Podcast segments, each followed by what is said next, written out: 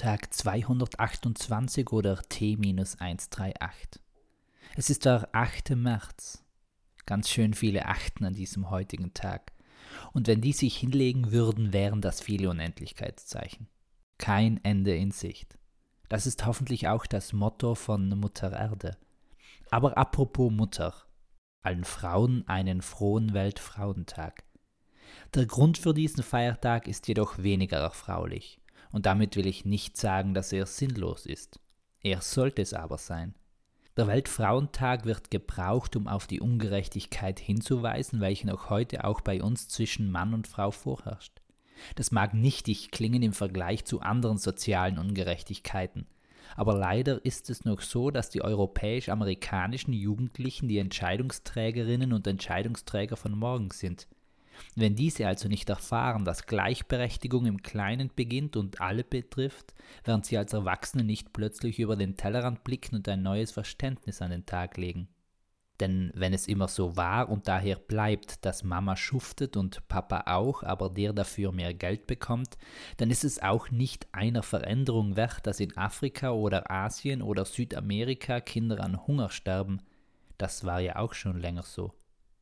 Daher nur ein kurzer Gedanke zu diesem Tag. Die Bibel lehrt uns mit Bilderkraft, was Gott damals Neues schafft. Er lässt Gras grünen und Vögel fliegen, Sterne leuchten und Äste sich biegen.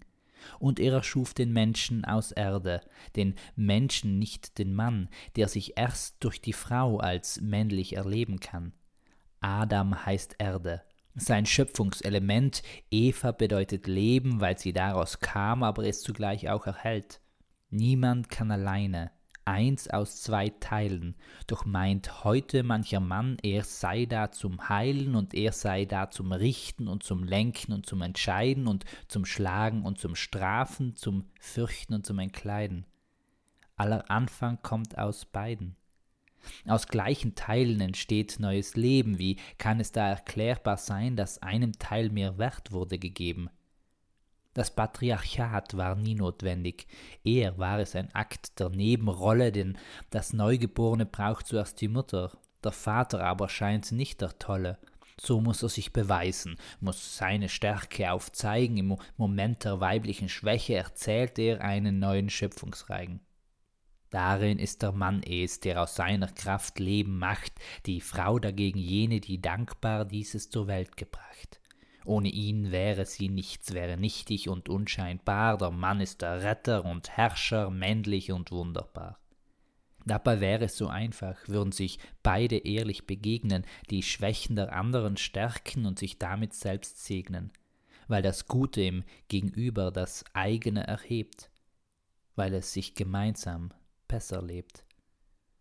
Und ohne Widerrede und überzeugt steht mein Wort, was für Frau und Mann gilt, spielt sich auch weiter fort, egal ob Mann und Mann oder Frau und Frau, zu zweit erfüllt sich die Zeit, und das Typische gibt es nicht und der Rest ist in allen verteilt. Also feiern wir diesen Tag, weil es zu ehren gilt, diejenige, die mitdenkt, kocht und stillt, wenn er das nicht tut, obwohl er es fast gleich gut kann. Gehen wir das Leben bitte gemeinsam an. Peace, Amen and out.